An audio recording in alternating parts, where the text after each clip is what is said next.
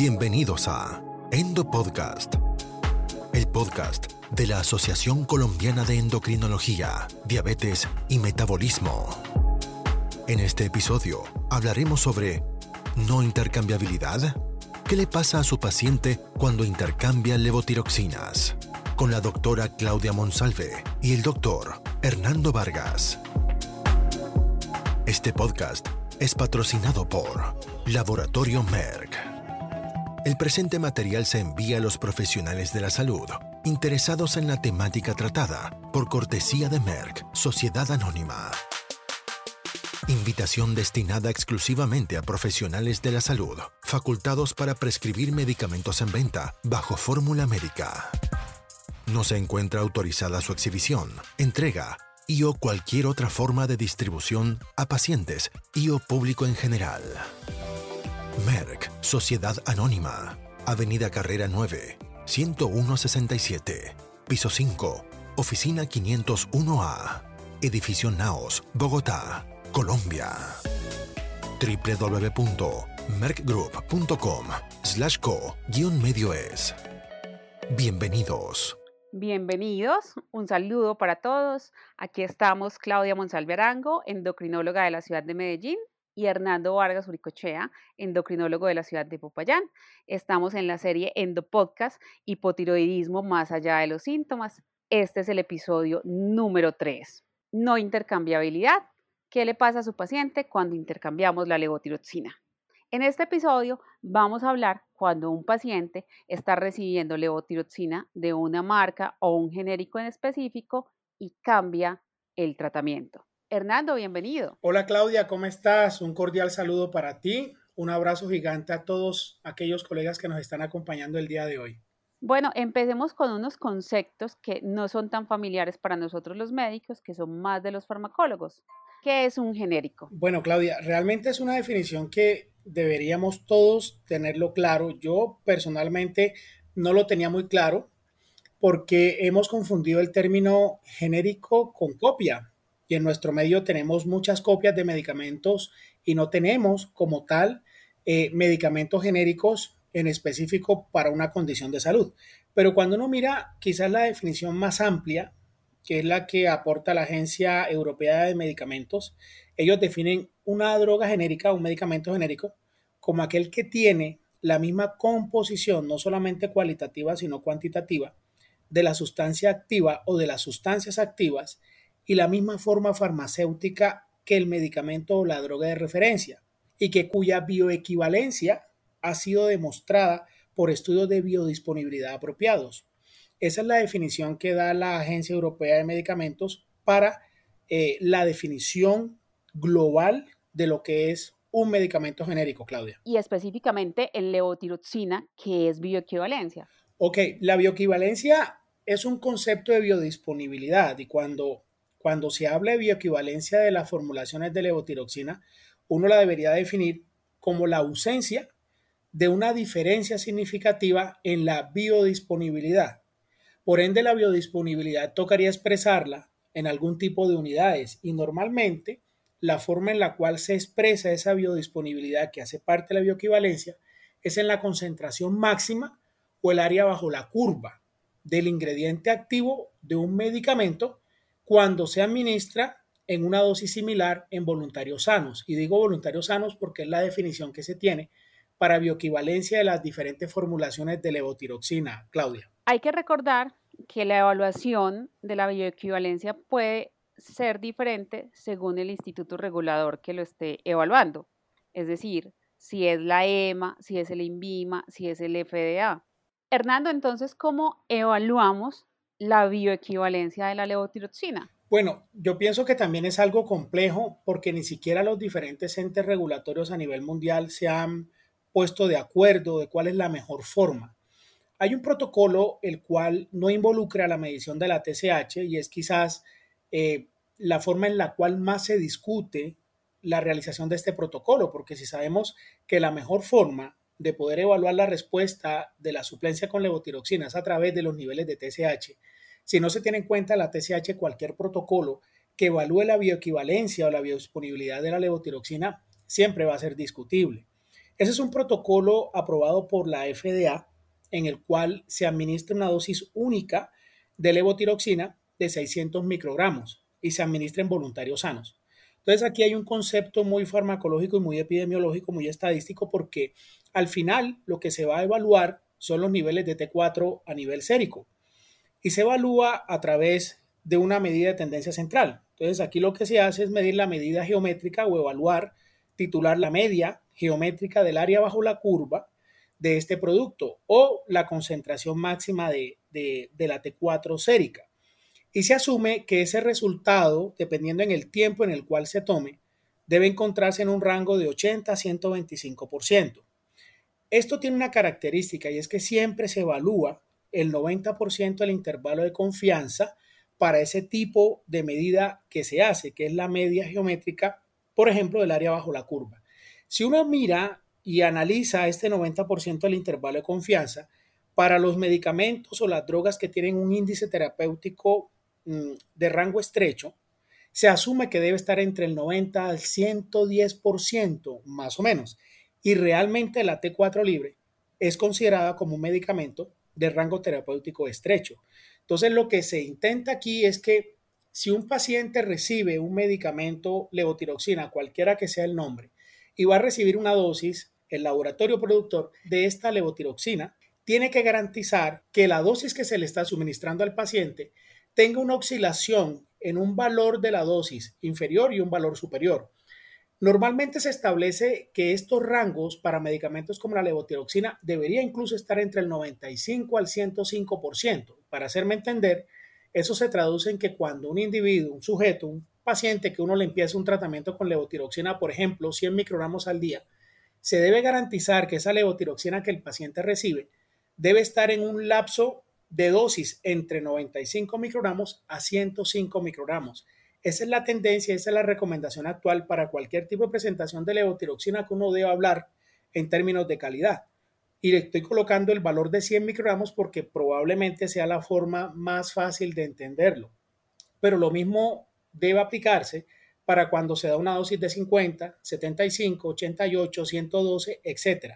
Ese rango en el cual debe oscilar la dosis que se le suministra al paciente debería estar entonces entre un 95 a 105%. Claudia, ¿qué opinas? Hernando, es un tema complejo, un concepto que no es fácil de entender, pero dos apuntes. Uno, que en la evaluación de la bioequivalencia es muy importante tener el concepto de la TSH. Entonces, eh, por eso es que la ATA, la Endocrino Society y la Asociación Americana de Endocrinólogos Clínicos han criticado el protocolo de evaluación de bioequivalencia de la FDA esperemos qué modificaciones podríamos tener a futuro.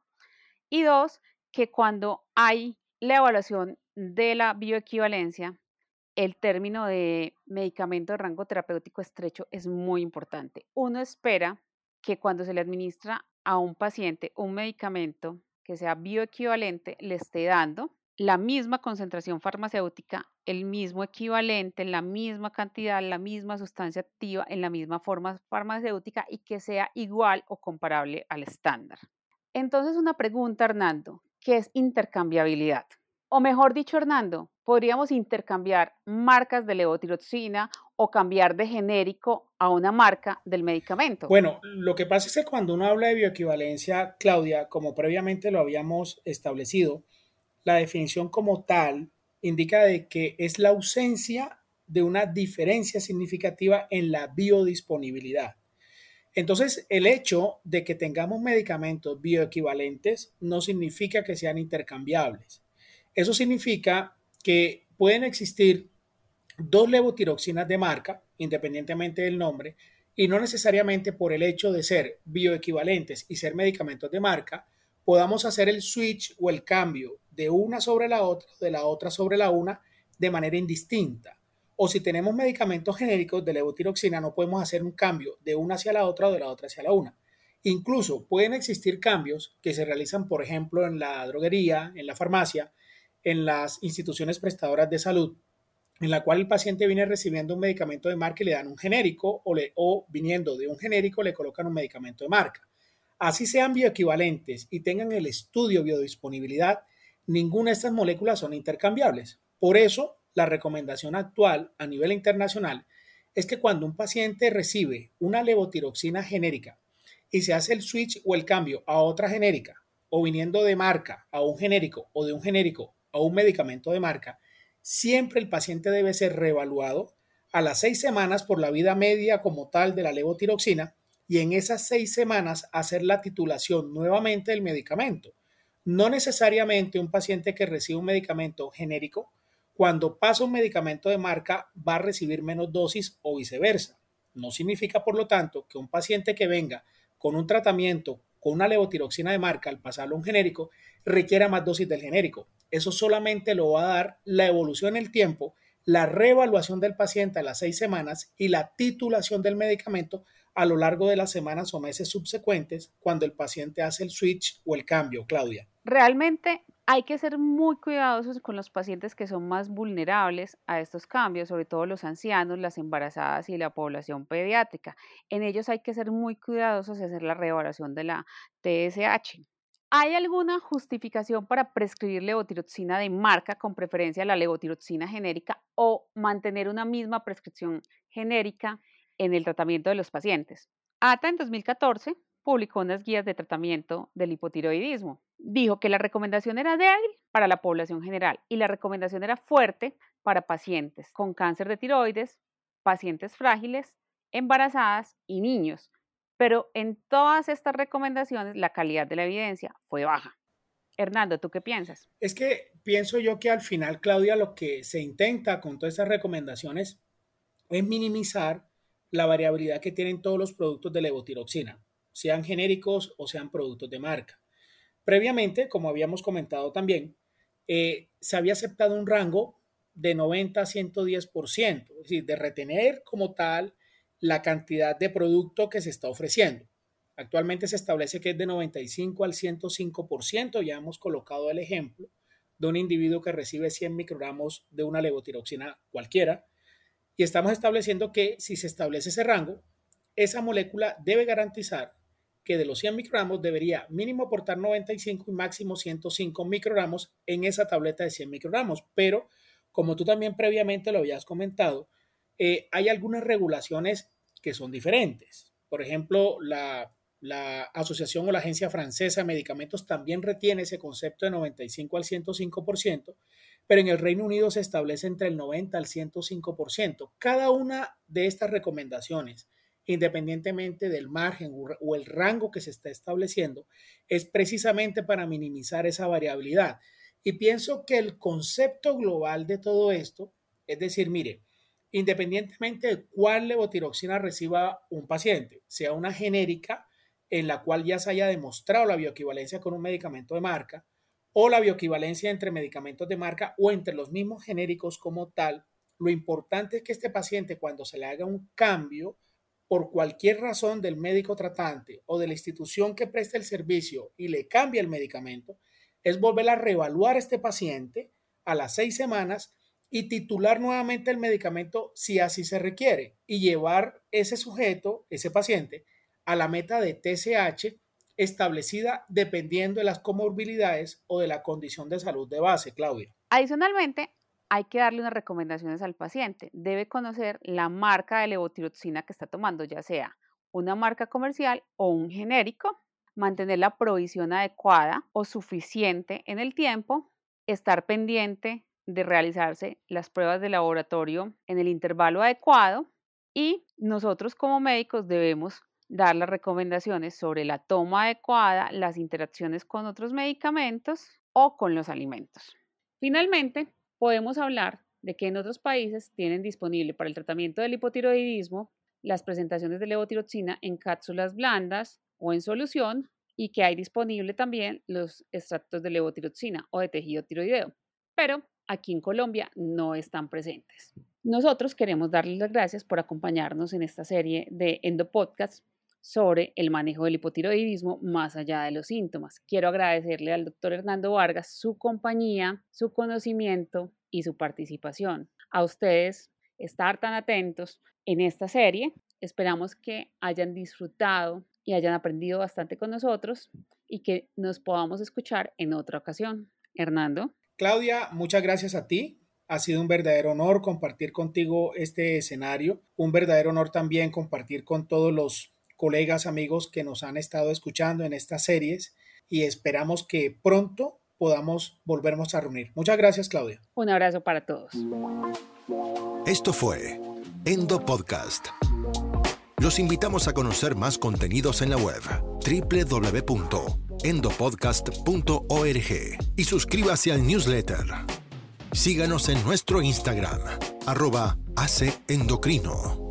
Nos reencontraremos brevemente en una nueva dosis de Endo Podcast. Gracias por escucharnos.